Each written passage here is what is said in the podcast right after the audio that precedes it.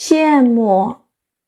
小作者孙新泽，六年级。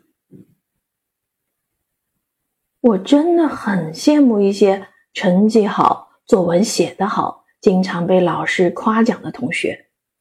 我想得到老师的认可、老师的表扬，可老天却在和我开玩笑。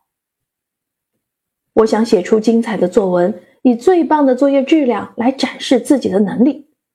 可冥冥之中，好像有个可恶的家伙在和我作对一样。作文嘛，作文没有思路，想不到好的内容和题材。伙伴日记总像是流水账。作业嘛，作业总是有那么多的题目要与我捉迷藏。唉，我也无能为力呀。我羡慕周其华，他常常博得老师的赞赏。他那颗智慧的大脑成了他学习的好助手。他总是第一个完成作业，然后兴冲冲地跑上讲台去批作业，那模样相当于我们的口头禅“自信的味道”。他数学超牛逼，大大小小的测试准是第一、第二的。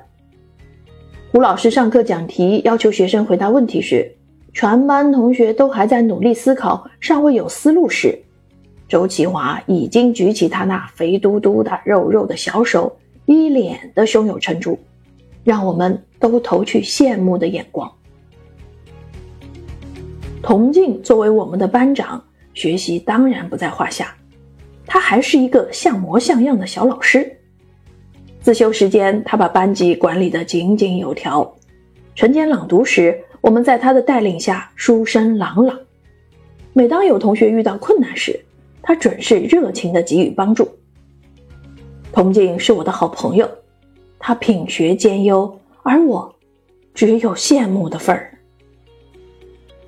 我认真地向他学习，希望自己每天都会进步，希望爸爸妈妈和老师能看到我的努力。